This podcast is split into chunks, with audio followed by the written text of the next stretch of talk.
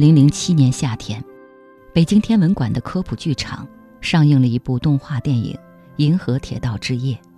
原本存在于同名童话中的神奇银河，化作真实可见的绚丽画面，观众沉浸于童话的浪漫氛围中，还可以学习关于星座的天文学知识，进行一些科学的思考。这部电影由日本著名画家、CG 作家加贺古攘耗时三年制作完成，于2006年首次发表。这一年也是童话《银河铁道之夜》的作者作家宫泽贤治诞辰一百一十周年。宫泽贤治是日本家喻户晓的国民作家，被誉为日本的安徒生。《银河铁道之夜》是代表宫泽贤治文学成就高峰的经典杰作，是日本中小学教材的必选内容。这本书虽然常常被分类为童话，但是内容十分深刻。也被认为是作者生死观、宗教观及其思想的集大成之作。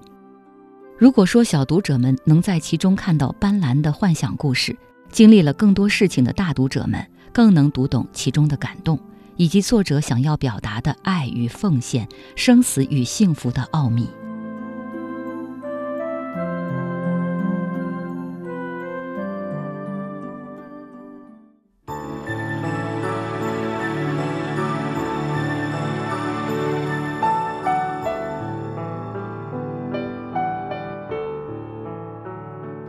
这是一趟梦中的单程旅行，列车驶向璀璨瑰丽的银河。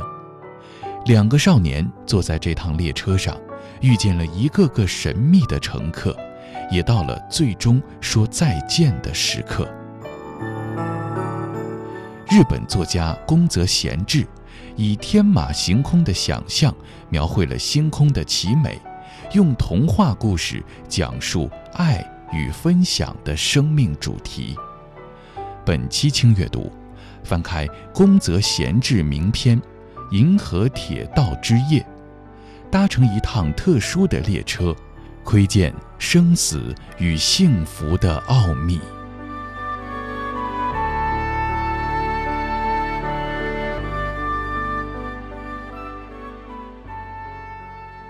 宫泽贤治。一八九六年生于日本东北地区岩手县的一个富商家庭，但是他以家业为耻，曾经担任过农业学校教师，任教四年就辞职，在郊外独居，过着普通农民生活。他致力于农村改革，亲自指导农民改良水稻栽培方法与改良土壤、肥料等。二十八岁时，宫泽贤治自费出版了童话集《一个要求特别多的餐厅》和诗集。春与阿修罗，可惜他的作品生不逢时，摆在书店无人问津。当时日本国内的文坛也没有关注到北方农村生活着这样一位诗人。三十七岁时，宫泽贤治告别了人世，留下大批手稿，其中就有《银河铁道之夜》。《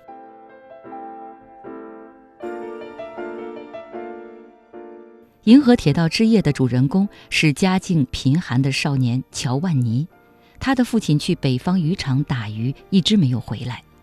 母亲卧病在床，姐姐也不能住在家里。最近一段时间，乔万尼一到教室就觉得发困，没工夫读书，也没书可读，所以总觉得自己什么都似懂非懂。父亲曾经对乔万尼说，会送他一件海獭皮的外套。父亲没有回来。外套的事情就常常被同学们拿来笑话他，只有康帕内拉不会笑话他。康帕内拉是一个温柔的少年。故事的开始，老师在课堂上提问：“银河的里面是什么？”乔万尼答不上来，被同学扎内利嘲笑了。老师又问了康帕内拉，没想到刚才还抢着举手的康帕内拉也没有回答。老师很意外。让他们坐下后，开始了讲解。乔万尼的眼里噙满了泪水，不是因为没有答出来还被嘲笑，而是觉得自己和康帕内拉其实都很委屈。宫泽贤治这样描写乔万尼的心事：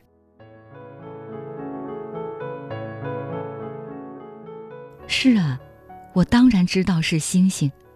康帕内拉当然也知道，他爸爸是博士。以前我和他一起在他家看杂志的时候，里面就有银河的介绍。康帕内拉看到那本杂志后，还特地从他爸爸的书斋搬来了一本大厚书，翻到了银河那一页。那张漆黑的巨幅画面上全都是白白的点点，漂亮极了。我俩捧着书对着照片看了好久呢。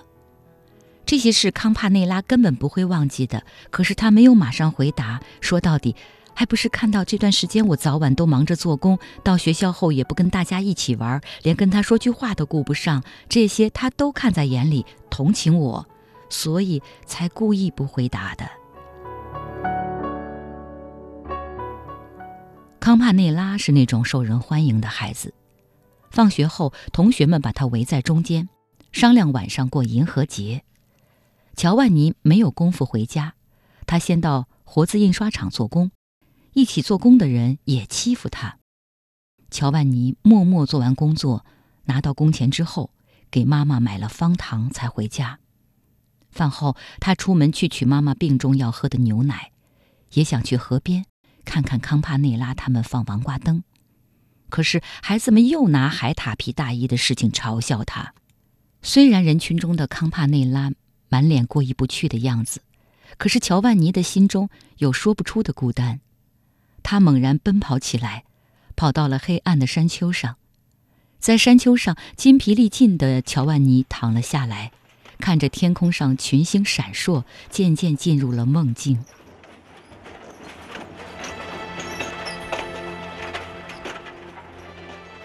他发现自己坐在一辆小火车上。不知从何处传来了神奇的报站声，前方到站银河站。乔万尼忽然发现，康帕内拉也在火车上。奇怪的是，他的上衣湿漉漉的，他的脸色苍白，看起来身体不太舒服。来不及细想，车窗外的风景很快就吸引了两个小伙伴的注意力。在闪烁着青白色光芒的银河岸边。到处都是随风婆娑的天之芒草，它们沙沙沙沙地翻滚着银色波涛。明亮的河水那么清澈，不时泛起细细的紫色涟漪，发出彩虹般耀眼的光，悄无声息却又一刻不停息地流淌着。乔万尼发现，他们已经到了天上的原野了。咣当，咣当。咣当咣当，这辆漂亮的小火车就这样在风儿掀起阵阵波浪的漫天芒草中，在天河水和三角标发出的青白色微光里，不停地向前驶去。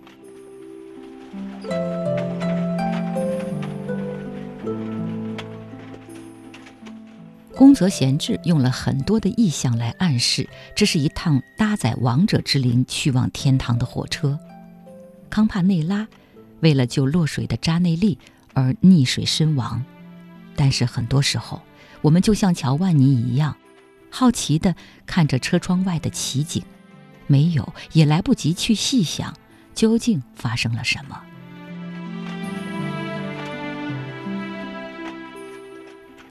小火车载着两个少年奔跑在天上的原野，透明梦幻的银河边，开着时隐时现的龙胆花。美丽的河滩上铺着水晶的沙子，里面燃烧着一团小小的火光。他们遇见了河滩上的大学者，还有红胡子的捕鸟人。捕鸟人将天河之沙变成的鸟儿捕来，瞬间变成比巧克力还好吃的点心。乔万尼很喜欢那味道，可是又不好意思再跟捕鸟人要。列车员来查票了。康帕内拉拿出了一张小小的灰色车票，乔万尼在上衣口袋里发现了一张四折的明信片大小的绿纸片，没想到乘务员看了之后变得毕恭毕敬，而捕鸟人见了立刻慌张起来，羡慕地说：“这可是张真正的天上都能去的车票呀！不只是天上，这是哪儿都能随意出入的通行证哦。”有了它，在这不完备的梦幻般的四维银河铁道上，你们想到哪儿都能到达呀。乔万尼是这趟列车上唯一的生者，他的车票是绿色的，象征着生命和通行。捕鸟人也拿出了车票，列车员只是瞄了一眼，就不再看了。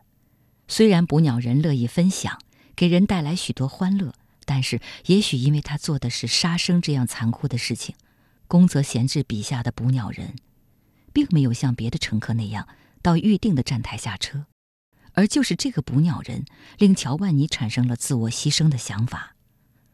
宫泽贤治写道：“乔万尼觉得，为了这个素昧平生的捕鸟人。”不管是自己随身携带的物品，还是食物，什么都想送给他。如果能成就他真正的幸福，自己哪怕一直站在那个熠熠生辉的天河原野里，捕上一百年的鸟儿，也无怨无悔。但是，没有人能真正替代别人去经历、去承受。就像故事里的人们一样，每个人都有自己要走的路。都有自己要下车的那个车站。那么，什么是真正的幸福呢？在旅行的开始，康帕内拉曾经说过这样的话：“只要妈妈能得到真正的幸福，我做什么都愿意。”不过，什么才是妈妈最大的幸福呢？不管是谁，只要做了真正的好事，就一定是最幸福的。所以，我觉得妈妈会原谅我的吧。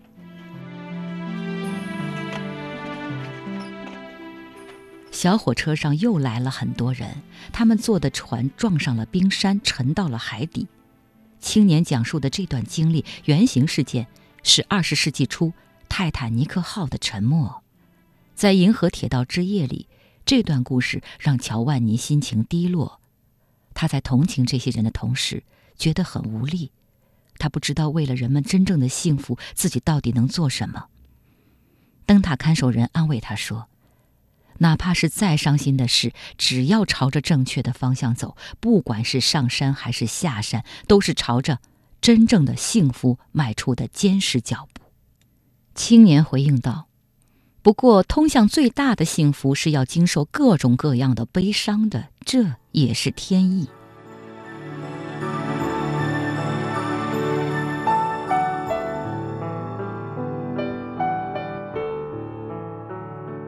这是一趟梦中的单程旅行，列车驶向璀璨瑰丽的银河。两个少年坐在这趟列车上，遇见了一个个神秘的乘客，也到了最终说再见的时刻。日本作家宫泽贤治以天马行空的想象，描绘了星空的奇美，用童话故事讲述爱。与分享的生命主题。本期轻阅读，翻开宫泽贤治名篇《银河铁道之夜》，搭乘一趟特殊的列车，窥见生死与幸福的奥秘。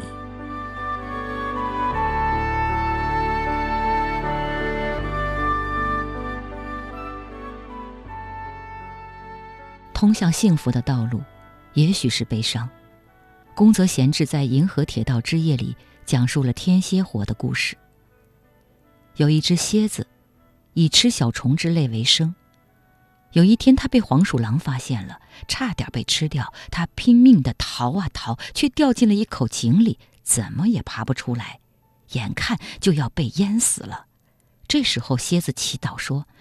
啊！我不知道自己之前已经要了多少生灵的性命，可是这次轮到我自己，差点被黄鼠狼抓住，我却拼了命的逃跑，但最终还是落入这般田地。啊！原来一切都是这么无常，我为什么不默默的把自己的身体交给黄鼠狼？那样的话，黄鼠狼也能多活一天。神啊，恳求您明察我的内心，我不想这样白白的送命。若有来生，请用我的身体为大家带来。真正的幸福吧。蝎子一说完这话，就看到自己的身体变成了一团赤红色的美丽火焰，燃烧着，照亮了漆黑的夜。如何面对死亡？宫泽贤治在故事中表达一种也许普通人无法企及的悲壮与超脱。听完故事的乔万尼和康帕内拉。看见了燃烧的天蝎之火，乔万尼对康帕内拉说：“我也要像那只蝎子那样，只要能让大家幸福，哪怕把我的身体烧上一百次，我也心甘情愿。”康帕内拉说：“自己也一样。虽然两个少年谁也不懂究竟什么才是真正的幸福，尽管他们不懂，但是他们已经做出了选择。”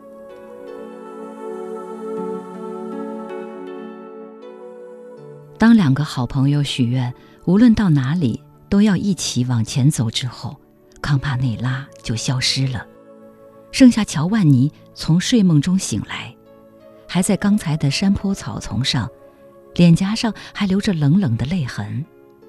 天上的银河依旧白茫茫的，天蝎座的红星闪耀着美丽的光。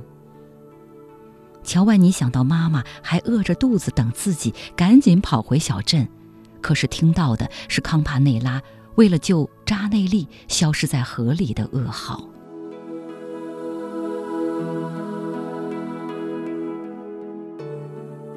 故事写到这里，再也没能继续下去。我们不知道拿着神奇车票的乔万尼会不会再见到康帕内拉。也不知道后来他是不是懂得了什么是真正的幸福。这个长篇童话，宫泽贤治写了八年，直到去世也没有完成。但是我们还是能从中感受到强烈的孤独和哀伤。一九二二年，小宫泽贤治两岁的妹妹去世，这让作家悲痛欲绝。这位妹妹是家中唯一能理解宫泽贤治的亲人。也可以说是他的精神支柱。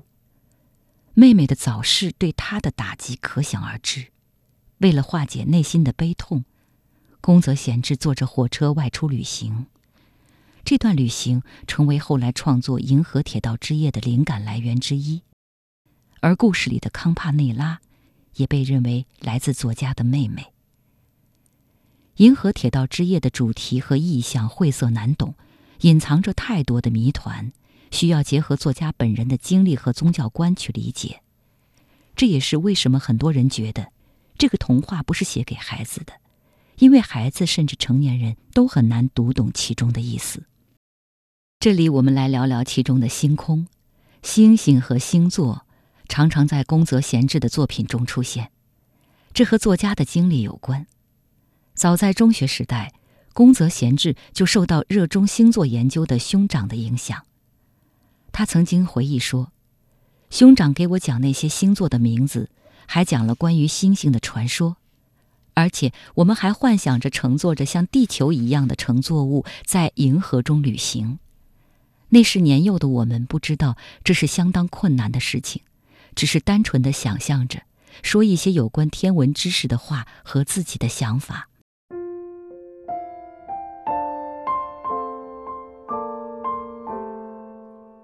故事里天蝎之火，说的是天上的星座天蝎座的故事。小小的卑微的蝎子，在生死一线间顿悟了奉献与幸福，也由此得以化为一团鲜红明亮的天蝎之火，像是永不熄灭般无声的一闪一闪的燃烧。某种意义上，这恰似作者本人的一种写照。虽然生前默默无闻。他所做的事情无人赞许，更谈不上反响。但是他留下的五彩缤纷的文字引起了世人瞩目，被翻译成多种文字，广为世界各地的读者所喜爱。他的人生短暂而充满悲伤，但是给世人留下了纯真而美的故事，晶莹剔透，充满力量。就像他在《银河铁道之夜》所说的那样。即使没有足够的冰糖，我们也能够品尝纯净透明的清风和桃红色的美丽晨光。银河铁道之夜的故事虽然没有讲完，但是那辆不知从何处来又往哪里去的小火车，永远地行驶在银河的铁道上，穿梭于梦境与现实的交界，讲述着宫泽贤治的心愿：没有全人类的幸福，就不可能有。个人的幸福。以上是微言絮语版本的轻阅读，独到之处乐在其中。今天为大家推荐的是宫泽贤治的《银河铁道之夜》，希望各位喜欢。主播周薇代表责任编辑丁旭，感谢各位，下次再见。